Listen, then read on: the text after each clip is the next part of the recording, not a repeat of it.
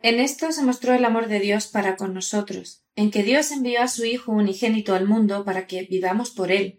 En esto consiste el amor, no en que nosotros hayamos amado primero, amado a Dios, sino en que Él nos amó a nosotros y envió a su Hijo en propiciación por nuestros pecados. Amados, si Dios nos ha amado así, debemos también nosotros amarnos unos a otros.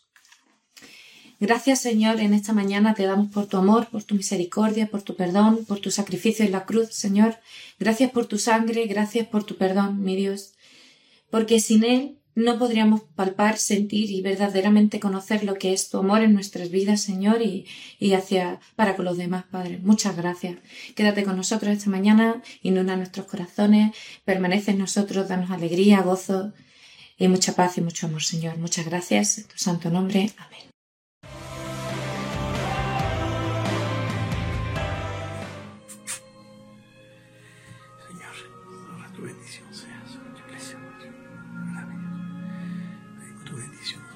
Queremos, Señor, en esta hora que tu nombre sea glorificado, sea honrado, Señor, y Señor, ayúdanos para entender tu palabra en esta mañana, para recibir de ella enseñanza y, como no, también como no, palabras de, aliento, de consuelo, de ánimo y de esperanza. Gracias en el nombre de Jesús. Amén. Pues hermano, en esta mañana, pues me gustaría poder hablar sobre el libro de Job. Es un hombre de los que más sufrieron en la, vida. Me gustaría de verdad que pudiéramos de alguna manera mm, tener una enseñanza de lo que Él quiere enseñarnos en esta mañana. ¿Por qué razón? Porque los días que estamos viviendo podrían ser similares, aunque con mucha distancia uno del otro. Pero sí hay una pregunta que me he estado haciendo y me gustaría que la pudiéramos meditar nosotros. ¿Hay esperanza para tener un sueño mejor para mañana? No estamos pensando en nuestros hijos o en nuestros nietos, estamos pensando en nosotros mismos. ¿Hay esperanza para soñar en algo mejor para mañana? Bien, esta pregunta sí tiene respuesta pero no te la voy a dar ahora. Porque la sorpresa nos llega cuando menos lo esperamos. No depende de mí el mañana mío, ni el mañana de mis hijos ni de mis nietos. El mañana de cada uno de nosotros, creyentes y no creyentes, está en las manos de Dios. Sí. Sí hay esperanza, dice el texto. Y hay esperanza porque la esperanza está basada en una promesa que nadie ni nada la va a quitar. Todo lo que pidiera el Padre en mi nombre, dijo Jesús, yo lo haré. Y esa promesa, esa promesa es la que realmente me da base para decir, sí, hay un mañana mejor para nosotros y para toda la humanidad. Pero hay unos datos que tener en cuenta, ¿vale? Cuando yo tengo esperanza en esa promesa, e, esa esperanza se convierte en una realidad que no cambia. Una esperanza que nadie me la puede quitar ni nada me la va a estorbar. Razones tenemos para ellos y me gustaría que pudiéramos pensar en alguna de ellas. Primero, como he puesto en el cartón, en el balcón de nuestra iglesia un cartel que pone ten confianza porque hay esperanza. Ten confianza porque hay esperanza. Me gustaría que pudiéramos pensar en esto. Si tú leyeras el libro de Job por completo, no hubiera sido un tirón porque a veces se nos hace largo y no hay tiempo para tirarse los cuarenta y tantos capítulos de Job. Pero sí, léete el capítulo 10 de Job. Cuando tú empiezas a leer el libro de Job,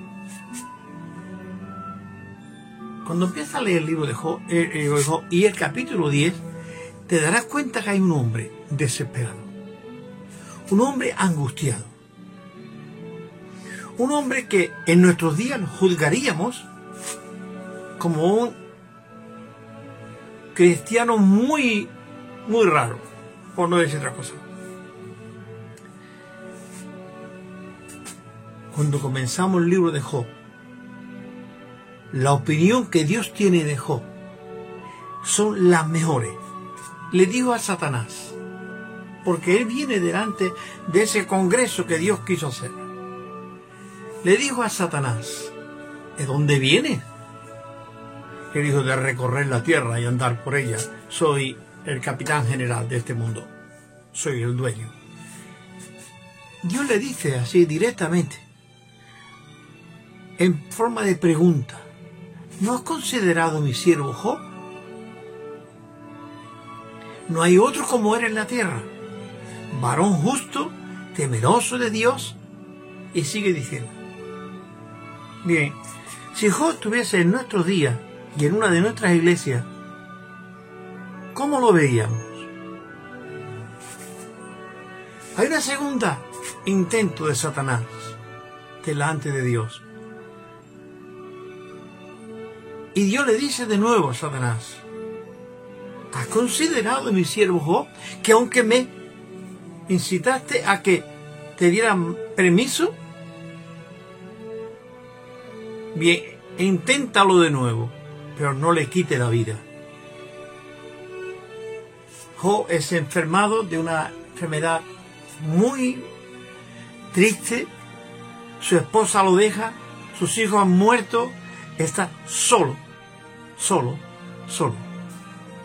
En esas condiciones, Jo aún no ha maldecido a Dios ni ha negado a Dios, sino que has aceptado como todo lo que nos va llegando como voluntad de Dios y como permitido por Dios. Dios ha permitido que a Job le pase todas aquellas cosas que le estaban pasando y que sufriera todo lo que estaba sufriendo. Eso Dios se lo permitió al diablo que le pasara a Job. Bien. Visto esto, ese capítulo 10 que, que habéis estado considerando, Job en el versículo 2 del 10, él dice, a Dios, no me condene, hazme entender por qué contiende conmigo. ¿Te parece bien que me oprima y deseche la obra de tu mano? Pero él continúa y le dice a la mujer, a su esposa, ¿aceptaremos lo bueno de Dios y no lo malo? Esa actitud de cristiano tenemos que verla, mi hermano. Como cristianos tenemos que ver también cuál es nuestra actitud ante situaciones como la que tenemos con el coronavirus.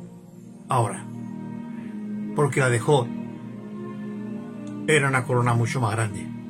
Era un problema mucho más grande. Bien, ante todo esto, pues ahora vienen unos buenos amigos y van a ayudarle. ¿De qué manera le va a ayudar a su amigo? Pues, imagínate,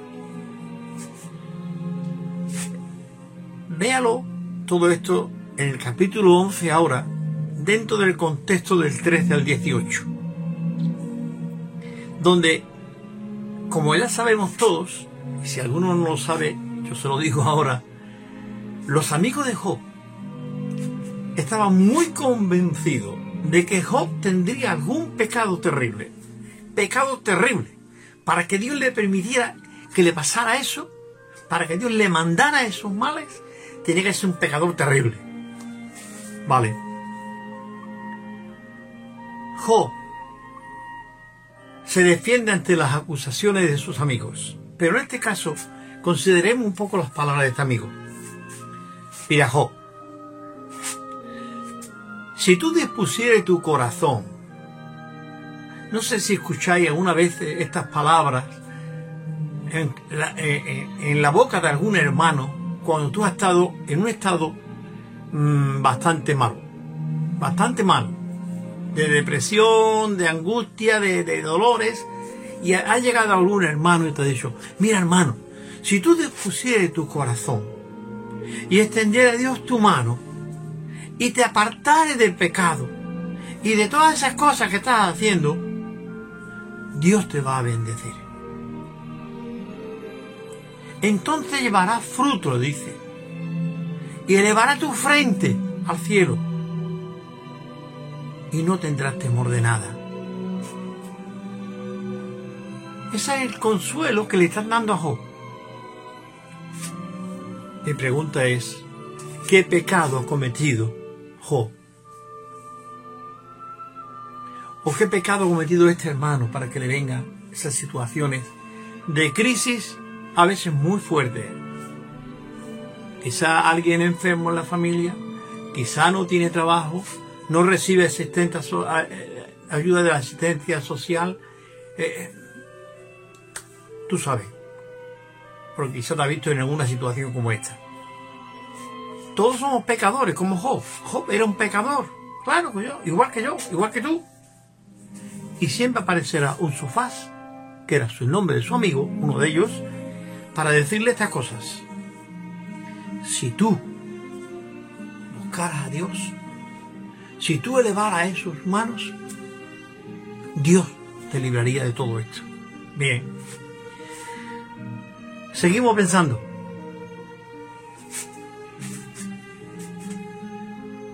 Cuando buscamos a Dios, hermano, no evitando el problema, no es queriéndome escapar a mi forma de, de la situación, sino buscando a Dios ahora, no en palabra de sofás, sino en la palabra de Dios, en la promesa de Dios que te ha dicho, todo lo que pidiera al Padre en mi nombre, yo lo voy a hacer. Si buscamos a Dios en esta manera, Dios nos dará entendimiento, como ha dicho Job. Hazme entender y comprender por qué contiendes conmigo. Parece que Dios y Job tienen una relación muy bonita y muy buena. ¿Por qué contiendes conmigo? Pregunta a Job. Señor, ¿por qué me pasan estas cosas? Pregunta a Dios, ¿por qué me pasan estas cosas? ¿Por qué no no me ayudan? ¿Por qué pasa esto? Porque nosotros siempre saldríamos como sofás dándole nuestra respuesta. Pero algo más, quizá. ¿La esperanza qué es?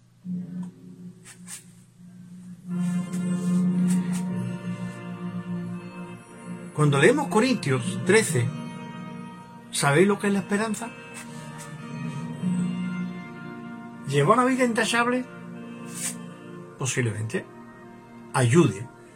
Pero dice, al terminar el capítulo 13 de Primera de Corintios, y todos ustedes lo saben, igual que yo, y si alguno lo sabe, pues que lea Primera de Corintios capítulo 13 y se va a enterar. El final del capítulo, dice el apóstol San Pablo, ahora pues, permanece la fe, la esperanza y el amor. Sí, permanece la fe, la esperanza y el amor. Bien, hermano. ¿En dónde está basada mi esperanza?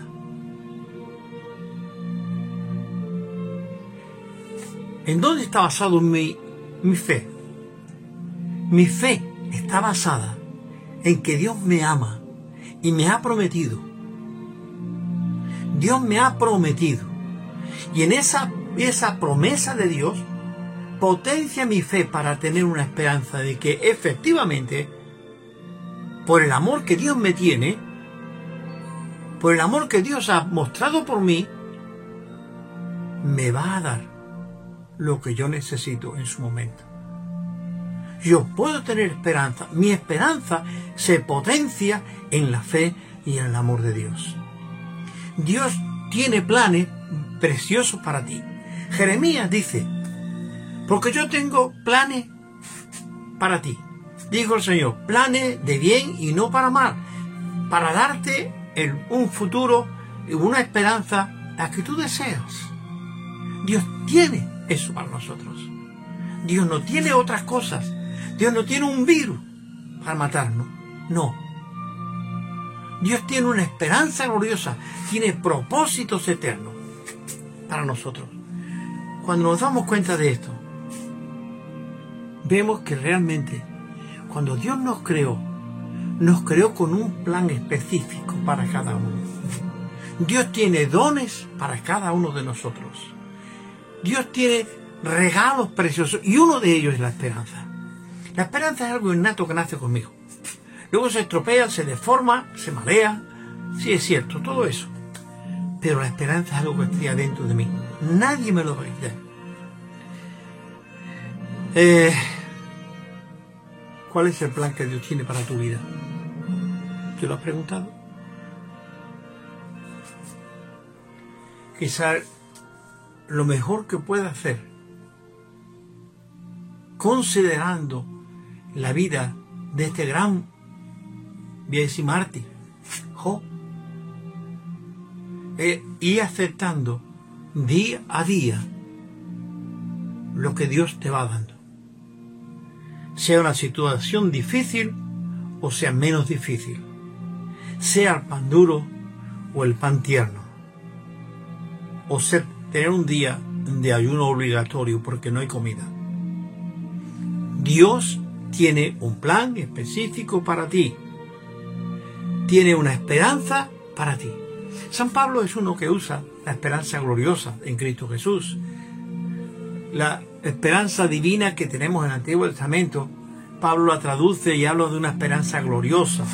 Y es muy bonito pensar en esto. La esperanza gloriosa, dice, de los hijos de Dios. Eh, los que tenemos a Dios en el corazón, los que somos hijos de Dios, tenemos esa esperanza gloriosa de Dios. Nadie nos la va a quitar, ni nadie nos la puede quitar. Es cierto que a veces la circunstancia le pasa como a Job le amarga. No sé si en algún momento pensaste, cuando Job está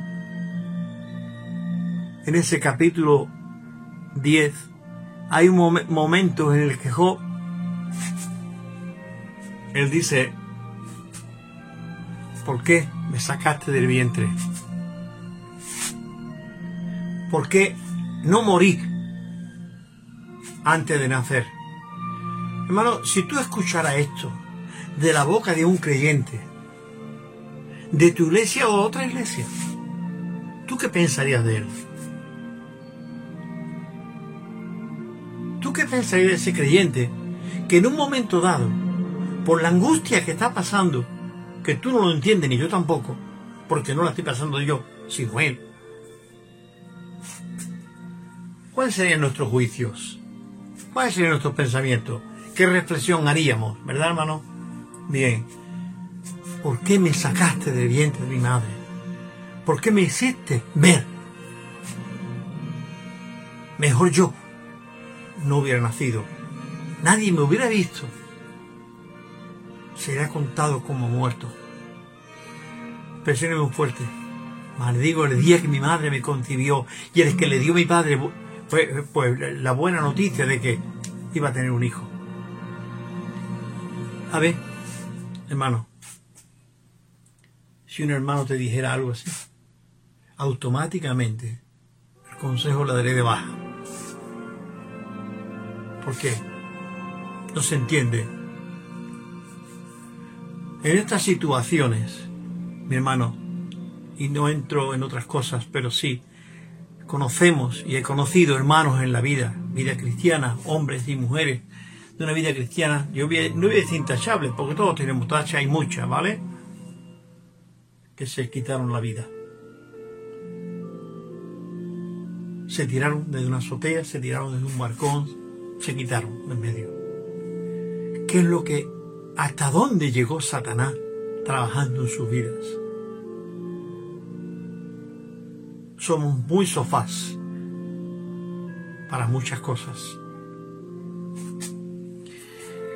Como he dicho, Primera de Corintios nos dice que mi fe potencia mi esperanza y el amor me lleva a mirar al cielo. Y quizá levantar las manos o no levantarlas, pero con un corazón limpio dándole a Dios la gloria que Él solo se merece. Sí, que Él solo se merece. La historia eh, que voy a, descifrar por un momento es,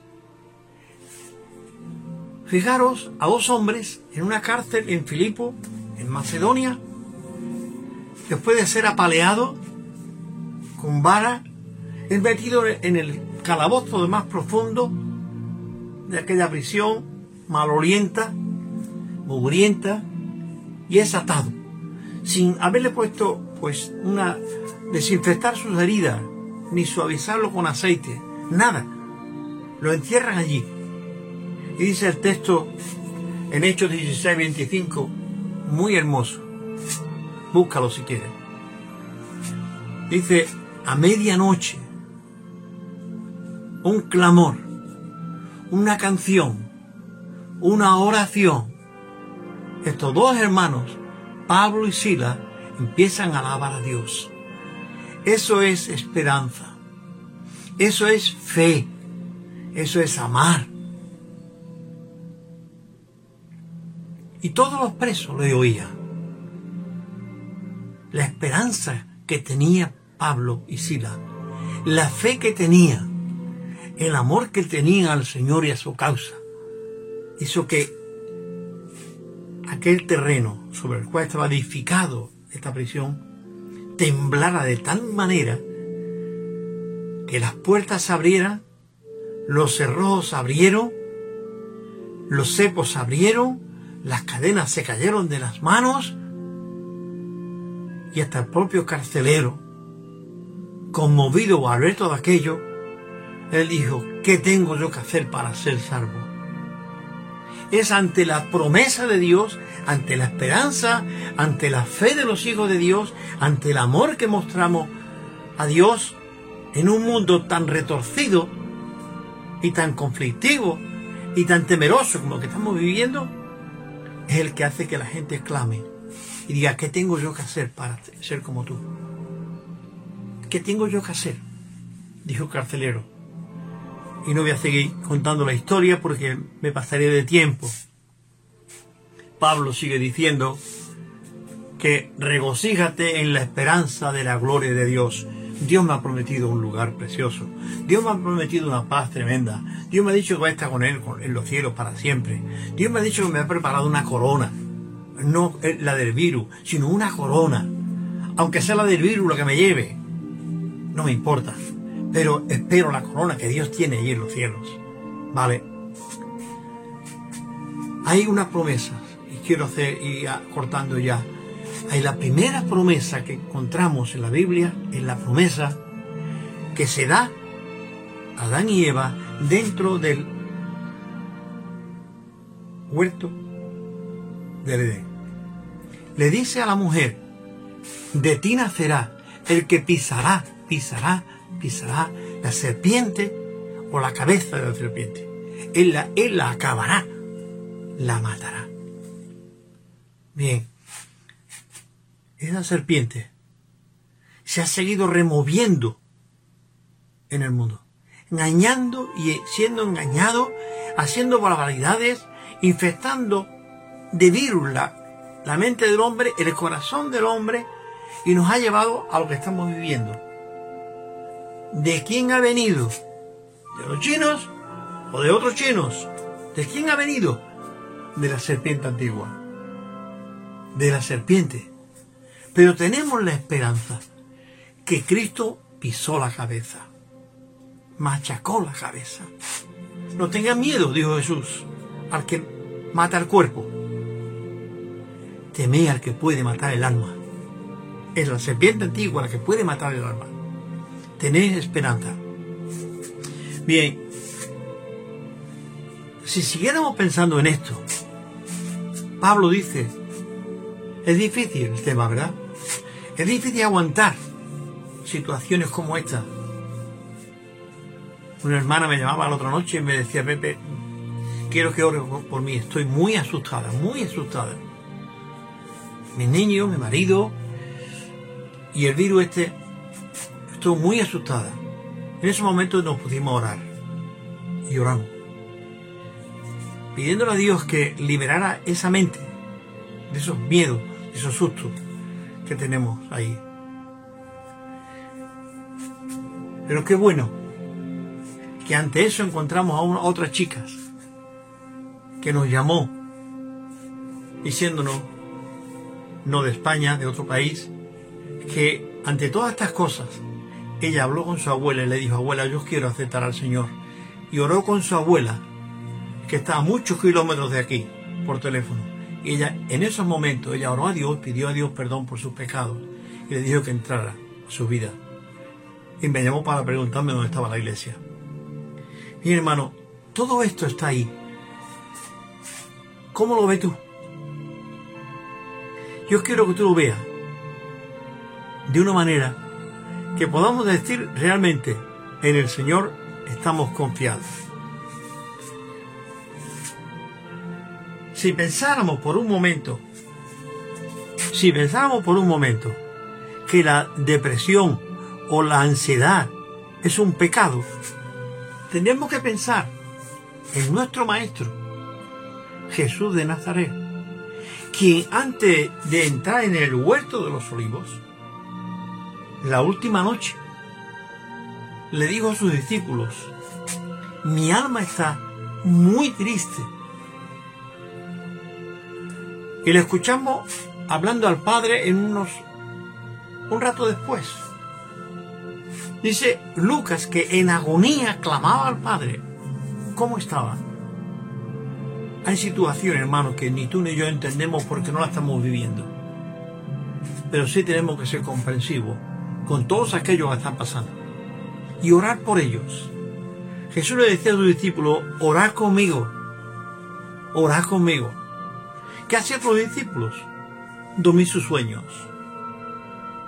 Cuando encontramos hermanos como estos, tenemos que orar con ellos, orar por ellos, sin la mente de sofás, sino orar por ellos. La muerte del alma es lo que el diablo quiere desde el principio para ti. El diablo le da igual llevarse tu cuerpo o no llevarse tu cuerpo, hoy o mañana, porque eso llegará por la paga del pecado. Pero su, tu alma es la que Satanás pretende llevarte al infierno con él. No tu cuerpo. Tu cuerpo se va a quedar en la tierra hasta el día de la resurrección. Pero tu alma, en el momento que tú mueras, irá al infierno. ¿Sabe? Hay muchas cosas que nos pueden infundir miedo, pero piénsate esta, esta es la más importante. Tu alma en la que Cristo vino a redimir, en la que Cristo vino a salvar, y también tu cuerpo pero primeramente es tu alma, que es la clave, es el enchufe en el que tú te conectas con Dios. Quiero terminar.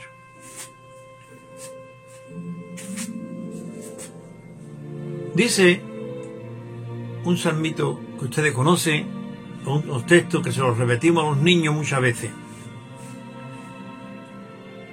En paz me acostaré y asimismo dormiré, porque solo tú, oh Dios, hará estar confiado.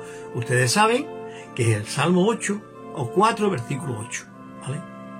Bien, pues el cartel que tenemos en las puertas de la iglesia dice, ten confianza porque hay esperanza. Mira a tu alrededor lo que hay, pero tú dormirás seguro. Porque yo duermo seguro aun cuando el, virus está cogiendo el mundo entero y en España tengamos miles de muertos. ¿Por qué? Porque Dios me hace estar confiado y me da la garantía de estar confiado. Sí, me da la garantía de estar confiado.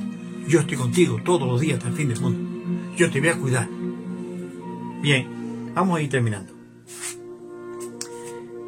La última esperanza o la última promesa la encontramos en el Apocalipsis, ustedes saben. Busque Apocalipsis capítulo 22 y ahí vamos a ver por un momento pues una vía turística, una guía, nos va, alguien nos va a acompañar desde el versículo 1 del 22 hasta el 5. ¿Y qué vamos a encontrar ahí?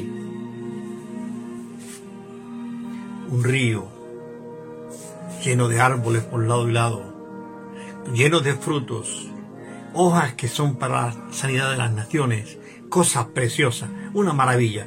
Y, alguien nos va a ir guiando. Juan ha terminado el capítulo o la revelación de Dios. Dios se lo llevó a un determinado lugar donde le mostró toda la historia del Apocalipsis y la interpretación de ella, que quizá él la entendió, nosotros somos más torpes que Juan. Y cuando termina el libro de Apocalipsis, capítulo 22, y Juan ya tiene los pies en el suelo, en la tierra de Pasmo, esa isla en la que él estuvo mucho tiempo, él dijo al terminar, así sea, ven Señor Jesús. Era todo lo que había visto. Y ante, después de ver todo eso, él no tiene más que decir, Señor, ven pronto. Ven, Señor Jesús. Me gustaría que tú también esta mañana, pues mirando toda la situación social mundial que encontramos, miles de muertos, miles de muertos. Hay una zona, una zona en Brasil que dice que las máquinas no paran de abrir fosas comunes para enterrar cadáveres. Hermano, no es Brasil, es China, es España, es Italia, es Alemania, es Inglaterra, todos los países del mundo. Vete a África. Hoy he visto un artículo de David Bea, espeluznante, hablando de África. Hermano, clama a Dios, ven Señor Jesús, ven pronto. Obra en tu alma. Dale paso a Dios en tu alma. Y acuérdate, Señor, que este mundo sea tocado por tu Espíritu Santo. Que las personas realmente se den cuenta de lo que tienen que hacer. Danos sensibilidad para orar por los demás y por los nuestros. Que Dios te bendiga y que realmente te haga vivir una experiencia preciosa. Que este confinamiento nos sirva para acordarnos de que no somos nadie, porque Él, Él es el soberano.